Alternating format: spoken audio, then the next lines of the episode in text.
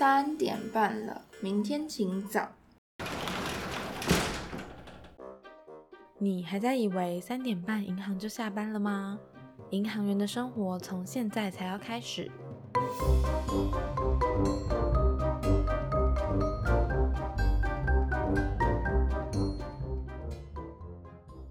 这里是下午三点半，我是 Amber，我是丹丹。第二集的访谈主题是洗钱防治发大财，交易间的柯南就是你。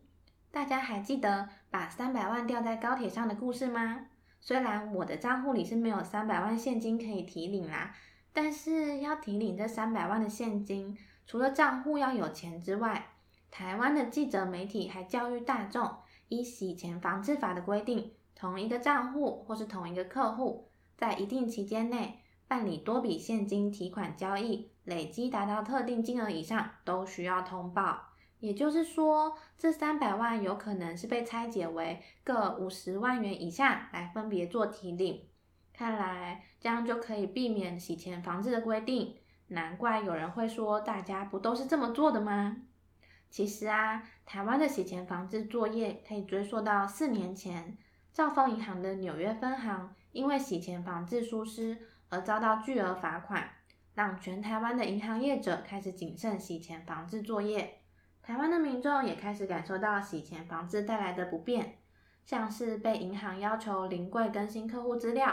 否则的话呢会暂停账户的所有交易，让防洗钱变成扰民了啊！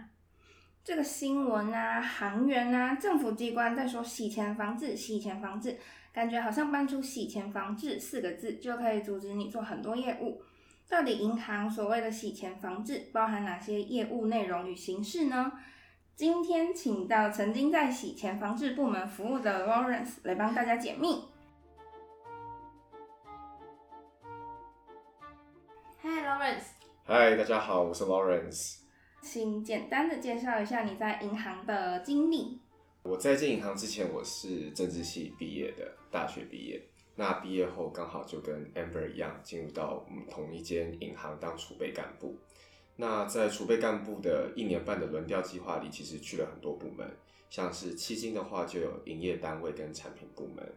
各金的话呢，就像行销啊、支付相关的。那甚至我们还去了中后台，譬如说像风控、法尊、稽核等等的单位。那在轮调计划结束之后，我就被分发到了洗钱防治部门，那工作大概一年的时间。哦，所以你大学的时候其实念的不是银行相关或者金融相关的科系，耶？为什么你明明是念政治系，但选择进到银行工作呢？其实这是算是有一个小小故事的，因为一开始我其实想继续念研究所，那刚好考完试以后出来的结果是被取一。一开始我原本想说，那我就一路等到八九月注册的时候，应该就可以备上了吧。但那个时候我爸妈可能觉得这样有点不安心，那就建议我去多面试，多面试几个工作，然后累积一点面试经验。然后我就那时候在一零四的人力银行一打开，就看到我们银行的招募广告，所以接着我就申请了。被取一的相关科系也是政治相关吗？还是其实是？金就会是金融啊，或是经济相关了。其实我呃，我那时候申请的叫做科法所，就是给大学没有念法律，然后研究所念法律的研究所。然后那时候也是因为看一下我大学成绩，好像跟法律相关的科目好像表现的比较好，所以才去考了这个研究所。政治系的教育跟你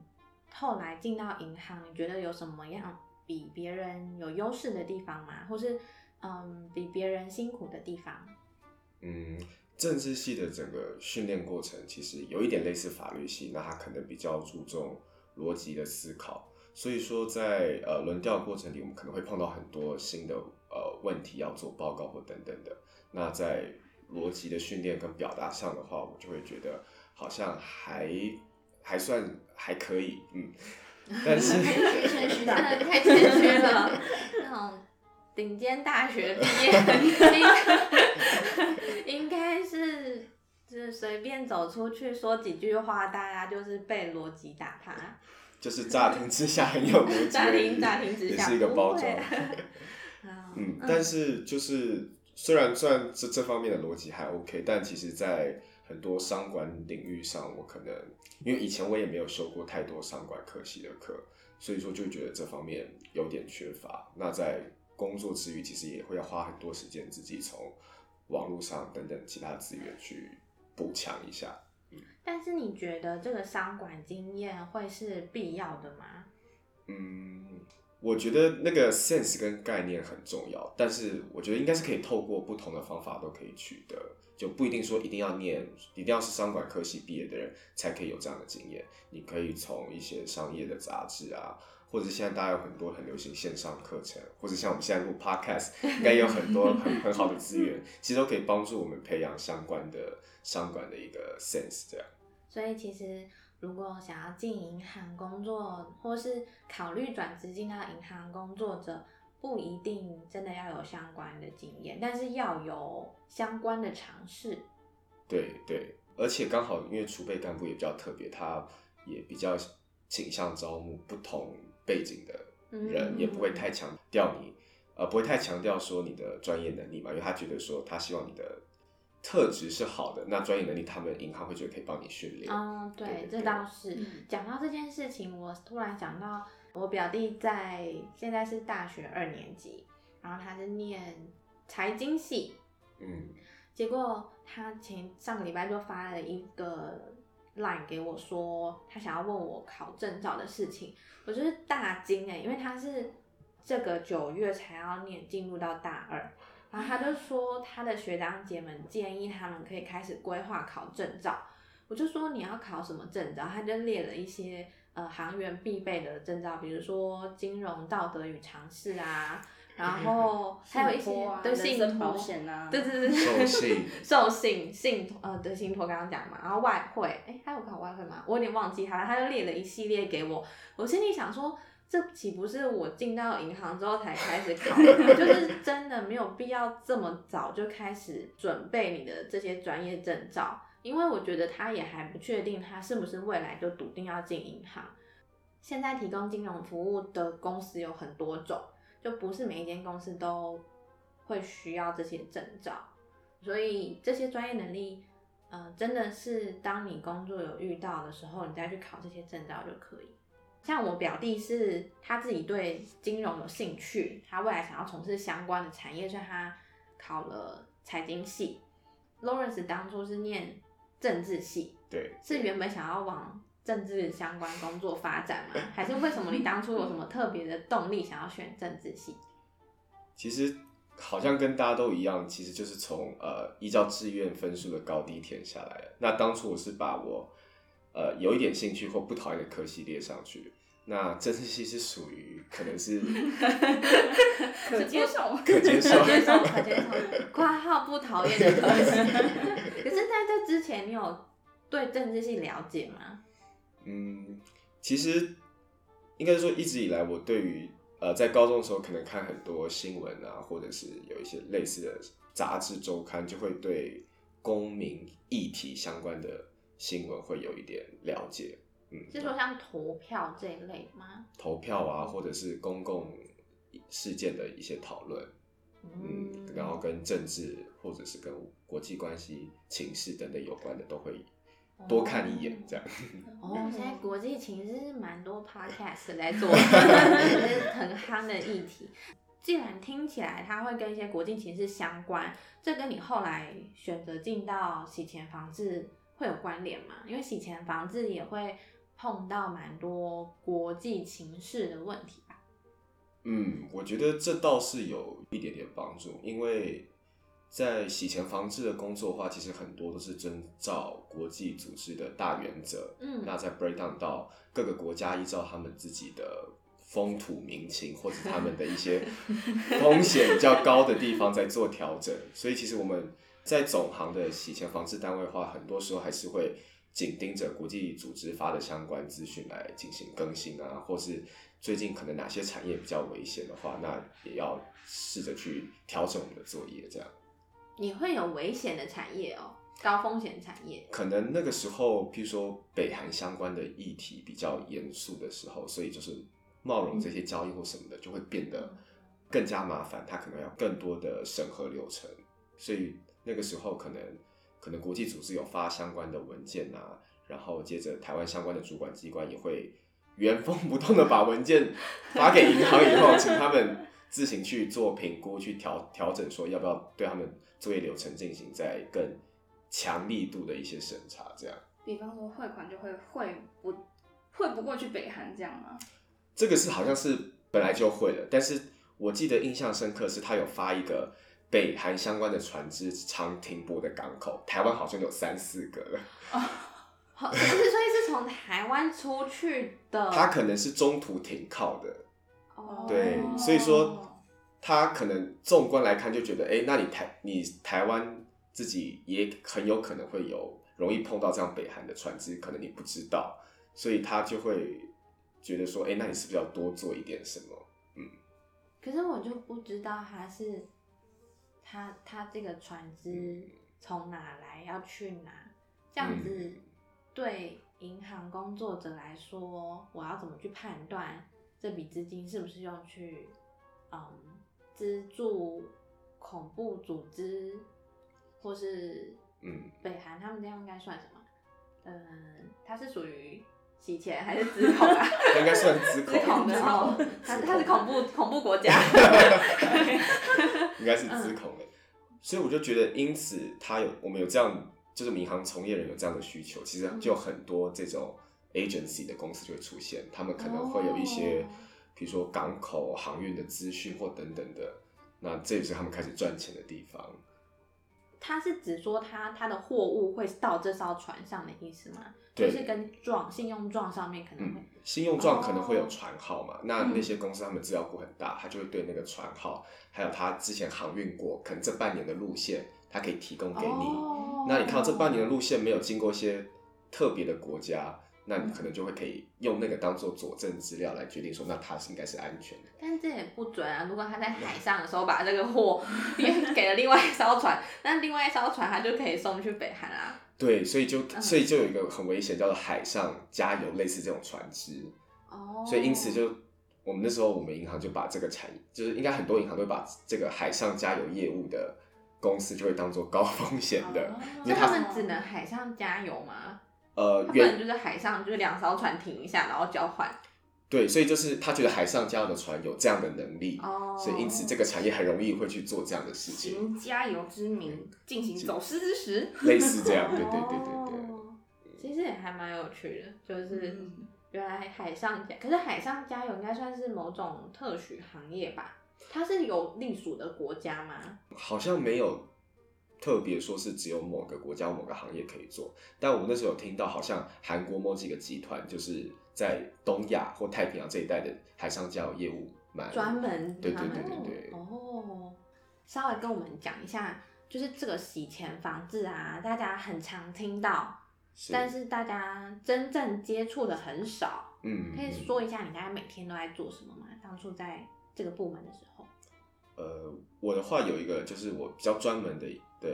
的业业务。务是看新闻，看新闻。其实最放松的一个业务，因为可能在新闻上都会有一些相关的犯罪，那洗钱的那个钱洗的那个钱就是跟犯罪所得相关的，嗯。所以哦。呃，政府其实有公布说台湾有某几个犯罪是比较常见的，也容易洗钱。嗯。那所以我们看到这类的新闻，只要它是跟公司行号、人民有关，那我们就要去检视说，哎、他会不会是我们银行的客户？如果是的话，就要去评估说，那它的风险怎么样？他在我们银行做的交易是不是都正常？所以每天早上就是喝咖啡、看新闻，国际新闻吗？还是只看？主要是主要是台湾的新闻，因为毕竟我们银行的客户大部分也都是本国籍的客人比较多嗯嗯，那是看是哪一哪一家新闻啊？就 全各大报全看吗？我们会锁定某一两家的媒体，因为它会有一个每日的日报，那那个日报里面就会列可能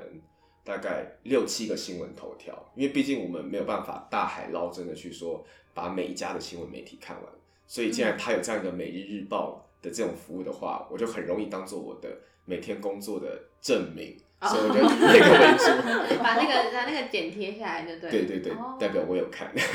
那有没有什么就是标题上带的特别关键字，你一看到就一定会把它抓下来的？比如说像呃股票相关的那种内线交易啊，嗯，然后走私走私有点关系，嗯或者是它可能会跟比如说北韩、伊朗相关的交易的话，那种新闻都会直接抓下来。军火的对军火对买卖。对对，那除此之外呢？除了看新闻之外，应该不是整天都在看新闻。再来的话，我们就会有个系统来做很多作业，然后像呃，我们可能有很多的制裁名单是不能跟他做交易的，那我们就要进去看说，哎、那我们的客户是不是符合这些制裁名单的？那我们的客户交易的对象是不是符合这些制裁名单的？嗯那如果有名字很像的，我们就要去人为去审查，说那他到底是不是？但是很多同名同姓的人呢，对，所以这个部分有点麻烦的是，我们就要他们有一个叫做双因子的验证，就是你要从他的生日、性别或等等这些因素，你要找到两个因子确定是不一样的，才可以进行否定。那因为我们自己都会有买那种制裁名单的资料库，嗯那一些资料库里面就会有制裁名单的。国籍、生日、性别等等这些资讯，嗯来去跟我们客户，如果他假设 hit 中的话，就可以进行比对，这样。如果他双重国籍怎么办？所以，我们好像那时候就有说，就是针对譬如说一些那种属地主义的国家，美国、加拿大，嗯嗯那我们就尽量不以国籍作为双因子检定的选项，我们就会可能以哦年龄、性别这样。但是年龄这件事情啊，因为我自己是营业单位嘛，嗯就是业务部是门，然后我自己在，因为其实洗钱防治部门要求业务单位这边提供的文件很多，除了以基金业务来说，除了法人的负责人是一定要有他的身份证资料嘛，嗯其实到后期，呃，像是经管会定出一个高阶管理人名单上面就要揭露说你这家公司的董事是谁，或是甚至是财务长、是总经理这些人。可是这些人不一定会提供给你生日。对对。这个情况下，就遇到业务单位如果不配合，或是真的无法提供洗钱防治的角度，会是怎么样看？我觉得这一切都要说到会有这样的一个，我们会觉得是算是模糊空间，会有争议空间的原因，就是因为当初洗钱防治相关的规定，他们有一句话叫做 RBA，就是 Risk Based Approach，叫做呃依照什么风 太久没有太久我已经离职很久，叫做呃风险基础方法。对，它就是依照风险基础方法，意思就是说，呃，因为我们资源有限，要有效的利用。嗯对于风险比较高的客户，我们的手段要比较严谨，意思就是我们投入的资源比较多。嗯那比较风险比较低的客户的话，那我们就可以采取比较松的手段。嗯那这个时候，像很多这样执行的流程，他就会判断是说，那他到底是可能会有高风险还是低风险。刚刚你提到的，譬如说公司的那些人员的名单的话，那他可能就会觉得，如果风险高一点，是不是他的相关人员收集资料再多一点？嗯，但是这就会变成是谁会认定这件事情？那你说谁认定谁认定他是不是高风险？对，或者是谁认定说，我觉得这样是比较严谨，而这样比较不严谨，其实嗯没有一个很明确的线在这里。那主管机关就会只用一个你应该用 RBA 的方式来处理，所以变得是这个可能很需要很看个案，个案，然后需要不管是洗房单位跟营业单位之间互相怎么去呃配合，然后用一个比较合适的方式来解决这个问题。嗯因为像我之前嗯就是是在做外汇方面的，那是常常是比方说电文里面就会嗯，比方说有一些单字或者是传名或者奇怪的复言什么，刚好 hit 中公司内部设定的可能洗钱防治相关名单或黑名单的设定，那这时候就会比方说要跟顾客征提一些文件什么的，那假设，因为每个人能提供的文件不一定都长得一样嘛，那它详详细度也不一定。那我们拿到之后，这时候就是是交交给洗钱防治单位来决定给不给过吗？还是因为我们尽量的要到我们的文件了，但是感觉好像不知道怎样才能符合洗钱防治单位就是他们心中的那个标准。要求嘛，对对对对，我觉得我那时候如果有遇到像可能我的对口单位说他可能呃客户给的资料比较难提供这么完整的时候，其实我会譬如说会想一些其他方法，可能他这些客户如果够大的话，他会不会有相关的新闻会提到他负责人或是董监事的名称？他可能有一些相关的新闻的背景资讯，就是用这种第三第三方的资料来进行去佐证。如果这个方法可能也行不通的话，或许可能就会，因为大家还是希望能把交交易做完然后也不要造成大家彼此的互相伤害呀、对，不要加，大家都不想加班嘛。所以我觉得，其实如果我觉得是双方都要了解双方目前的困难跟需求在哪里的时候，嗯不行的话，真的就是再来讨沉呃讨论完以后往上沉。那当然，你就是呃越越上面的主管，他可能他判断的能力也会比较好，或者是嗯他也更知道他有可以把原则可以控制在哪条线上。那他嗯讲的话当然也比较有担保。所以这方面的话，我就觉得还是还是老话，就是彼此彼此的沟通，然后知道知道我们的困难点在哪里。不过单单是面对一般大众的嘛，是。当初外汇的时候。当，初我其实有做过个人，也有做过企业的，所以其实就是有呃，比方说我刚刚提到要文件，有时候对个人也有，对企业也有，所以就是尽量。但有时候就是他们就会跟你哭求说，我真的给不出来，我真的没有，我要怎么办？我就想说，我也不知道该怎么办啊。因为企业可能资料比较好要，嗯，感觉企业的话，他们就是比较有可能会走电子化。那有时候个人，比方说我跟你之间彼此，比方说是借贷买卖，然后做个小小的贸易而已。那他可能手随便写一写，然后有时候顾客就传过来一张手写的，然后我也看不懂那是什么字，他说啊就这样而已啊，这就全部了，你还要我什么？我就真的傻爆眼，所以就就就会想要在问上面说到底可以怎么办，因为好像就只有这样而已了。哦，个人的部分。对啊。但是个人会不会他就是到呃，他把文件啊，然后汇款单都写完给你，然后你披露之后发现哎汇不出去，然后客人就很生气，因为他们通常就是已经到银行办事了，他们就想说赶快解决。是会啦，但就会帮他看说现在到底又卡在哪里，然后假设是他今天要汇款给北韩之类的，那这种就是不行啊，就只能跟他说哦，就是没办法，不管你到哪间银行都汇不出去，所以就是会想办法引导他，引导他走上正确的路，对，引导引导，没有强迫哦。那我好奇一下，因为像现在，如果我线上转账也会被查吗？基本上的话，应该是每一笔交易都会进到洗钱防治相关的系统。那他只要是收到他对象，就是交易对象的名称的话，他就会跟我们每家银行内部的资料库进行比对。哦，所以说，他就会整个交易在放行之前就会做完这些该该检核的事情。那如果 OK 的话，才会放行。所以如果我今天汇款，但是我的网络银行的 app 是会显，就是如果我汇给对方，然后对方那个账号可能曾经被通报诈骗这一类的，我会汇，我还汇得出去吗？还是我就会立刻汇不出去？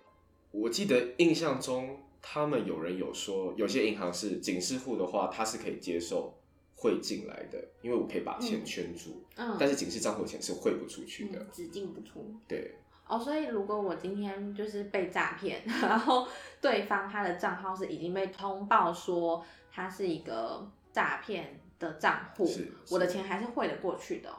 汇得过去，是因为他可能系统可以设定哦说，你进来的钱我先把你圈住，我也不让你动。哦，你说对方银行可能就会先圈住。当对方银行他知道他自己这个账户已经被设为警示账户的时候，他就会做相关的系统的设定。那我在猜，他们可能会希望可以把钱进来的话，是因为他们也要抓到一些交易的证据。哦那可能在警示账户的时候，他还有在进行侦办的过程，所以也很需要这种金流的资料来辅助他们办案。哦或是可能有车手，对对对对手哦，把钱汇进来。之类的。哦，嗯好奇问一下，就是如果我今天被诈骗，我把钱汇出去给别人，那这个钱我是要得回来的吗？好像要看呢、就是比方说你是多久前汇的，如果已经过很久，那当然就不太可能嘛。或者是你拥有对方多少的资料，就是对方呃，请你汇款的那个汇款指示，你如果有的资料越多，他就越有机会去找出一些蛛丝马迹。可是如果真的什么都没有，比方说他就传个 line，然后跟你说什么“老公，我好想你，可以汇钱给我吗？”这种的话，基本上 都要不回来。然后如果、哦其实我比较好奇的是，假设你是因为莫名卷入诈骗案件，然后就进入了洗钱防治的这个范围的话，那那那这个人不就很衰吗？那这样他不是这个顾客身上不就会贴上洗房的标签了吗？因为那个是如果他是有遇到被诈骗或是莫名其妙被通报警示账户的话，因为像之前我们有遇到一些个案，就是可能是一些网拍的纠纷，嗯然后买卖家之间不开心的话，就互告对方的账户是诈骗账户这样的情形。哦但其实也有一些标准程序，比如说你去报案啊，你有相关的资料，那银行只要看到是呃报案资料等等的的这样的说明是，哎、你是被误报或是什么的话，那经过一定的程序也可以把你解除，然后也不会影响你未来的交易。所以还是还是有机会可以洗白的。是是，一般大众可能更熟悉的是银行一直在做的 KYC 作业，对对那可以。大概跟我们说明一下 KYC 到底是在寻求客户提供什么样的资料，嗯来给银行做一个佐证的吗？呃，就像我刚刚有提到，就是他们最爱讲的一句话叫 RBA，就是风险基础方法。嗯所以不管做 KYC，然后做这些尽职调查，最最主要目的，他们希望是把客户分类分成像是高风险、中风险、低风险。哦，对，然后或者是他是希望可以找出这个客户他可能在某一些类型的交易是具有风险的。嗯那当然，这些风险不可能客户就直接告诉你我就是高风险，所以他要尽可能的去依照，譬如说国际组织的规范，或是以往同业经历过的经验，会跟你讲说他是具有什么样的行为、什么样的特征，这些人很容易会是高风险、中风险。那他们可能会经过一个比较缜密的一个理论去计算分数以后，就会出来一个呃风险平等的结果。那会依照他是这样的风险平等的结果去决定说他之后的交易或作业会是比较麻烦的，还是比较轻松的。对，哦，这被有没有被管比较严？不过 KYC 具体来说，大概要提供到多细的资料啊？其实就个不管是个人也好，法人也好，你基本的身份证明相关都要有。那公司的话，就是可能一些公司登记啊、嗯商业嗯执照。那另外一个很重要的，像是他会想要知道你的财产来源是什么，因为洗钱会是金流。嗯那个人的话，可能就是知道你的职业、职业别，嗯会知道你的财产呃你的金钱来源会是哪些。公司的话，如果像是比较公开的发行公司，那就是财报啊等等的嗯这些。那另外还有一个，他们很重要的是，他们会认为说，不能只查到法人，是最后法人他这些钱会最后流向哪个最终受益人，这件事情也很重要。那到底是谁真正在控制这家公司的？那他们也会去要到，不管是董监事也好，或者是其他负责人等等的资料也好，他们可能要确定说哪些人对于这间公司有影响力，那他们是不是跟洗钱防呃跟洗钱的风险有点沾边，或是他们有点危险的话，也会影响到这家公司这样。所以呃，怎么样子的程度可以算是这个人他可以影响这间公司啊？基本上好像是呃，负责人当然不不用讲了嘛，基本上我们都会认定董事会是，嗯，然后再就是，如果它是多层次的架构的话，就会以可能百分之二十五的股权的控制来作为他可以作为影响力的人。但是，就像我刚刚说的，又是 RBA 这三个字，所以这个只是原则。那他可能会因为个案或是因为什么特殊的情况，会反而认为说，哎、说不定这间可能总经理或财务长可能也是影响控制权人，是因为他那些人都是他的其他重要的董监事或负责人其实是假的空啊、或者是呃那叫什么人头人头是人头哦等等的，所以他可能会。譬如说，这时候营业单位的人就是平常在业务交流上也会了解说，哦，其实真正掌权的是财务长或总经理等等的这样的情形。但是真正掌权跟洗钱方只是指说，我们要针对这个人要特别做更多的 KYC 是这样吗？对对对，但是我的疑问是，嗯因为这个人他自己就已经不想挂董事长了，嗯他还会愿意提供 KYC 的资料吗？这个的话就会比较麻烦，所以如果有办法有像我刚刚讲第三方的资料啊、哦等等的佐证他这佐个人有没证一下有问题？，对对对哦，那当然也是这个时候，其实银行有好处是，我们也可以用 RBA，就是我们觉得说，哎，我们已经尽力了。了，我们尽力我们尽我所能去找到所有资讯了，在风险可控的情况下，那我们可以继续跟他进行业务往来，哦，所以这是一个双面人，你说 RBA 吗？对 RBA 这三个字。客户有时候是客户不配合，是是，但是业务单位又很积极的要推广，呃，要要获取这个客人，嗯嗯嗯或者说他很积极的想要帮客人完成他的交易，这种两难的局面，像你刚刚说是沟通嘛，对，那会不会有被施压的情形？会不会常会骂？我觉得我遇到的好像都还好，就是我遇到如果是实际跟营业单位的交流的话，他们还是希望能够尽快做，但是他们的口气也比较不会那么差，但反而是遇到就是一些可能跟非营业单位部门在进行洗房相关的权责划分的时候，会比较容易遇到冲突。但是像那种事情的话，就是交给有主管职的人去帮忙解决就好。那在营业单位上的话，我觉得营业单位的人都比较圆滑，所以不会直接跟你起冲突。对，嗯，有问，那毕竟我们都是小职员嘛，有问题的话嗯就是请老板们出来协商解决一下，应该都还好。哦，那像在分行的话，分行有自己的或是洗钱防治部门在分行里吗？我那时候是没有，我们前公司是没有这个的，所以大部分假设营业单位遇到问题的话，还是要打到总行洗钱防治相关的部门去寻求解决的方法，或者是看能不能帮我们什么这样。所以其实我很懂为什么 Lauren 说，呃，那个营业单位的人不会吵架，因为如果吵了就不会过啦，所以干嘛吵架呢？就是互相伤害的概念。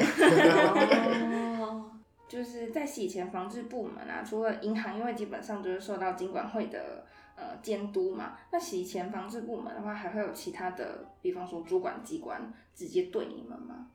好像印象中主要的还是经管会，只是我们自己可能除了经管会以外，就像我刚刚讲到，很多国际组织或者是像美国、日本或欧盟，他们可能会有相关的自己国家的一些规范啊，或是新的新的类似这样的一个文件来警示或来宣传说，现在洗钱防治可能有些业务呃更新啊，或是有一些新的迹象需要我们去注意的时候，其实我们也会主动去 follow 这些讯息。那听你讲完 AML 洗钱防治部门相关工作，这样子你之后还会，因为现在你已经是离开银行，然后在念研究所嘛，对对那、，未来你还会想要再回到银行工作吗？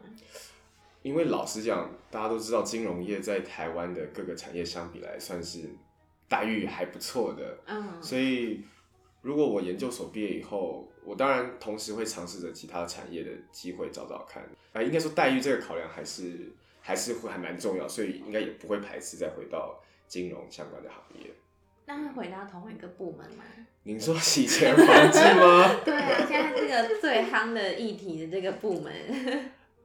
说实话，我因为我这阵子在准备交换，然后我预计要去去泰国交换，然后那时候就想过说，哎、我交换后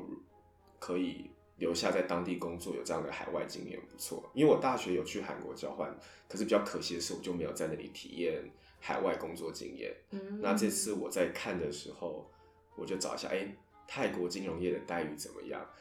好像发现 还不错，洗钱防治的待遇好像还不错。哦。可以说一下，就是工作之后再回去念书的心态会是怎么样吗？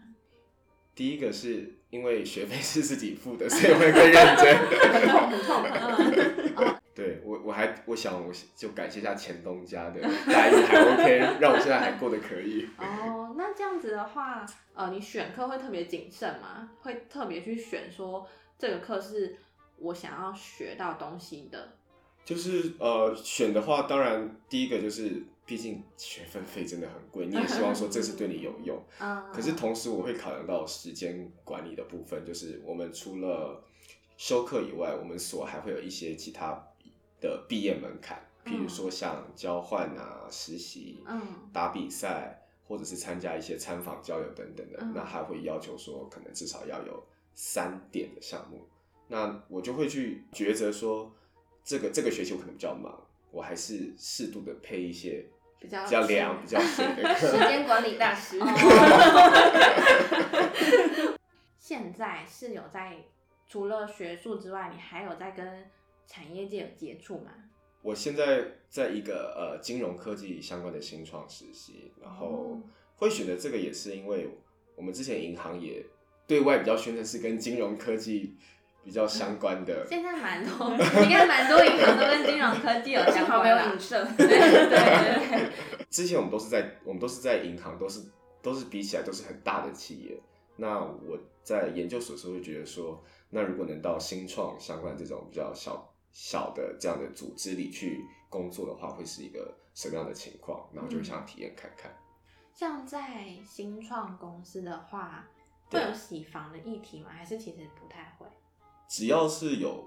因为如果金呃金融科技公司可能有些是提供技术相关的策略给金融机构，嗯，但只要你这家金融科技公司你接触到客户的话，你应该是逃不了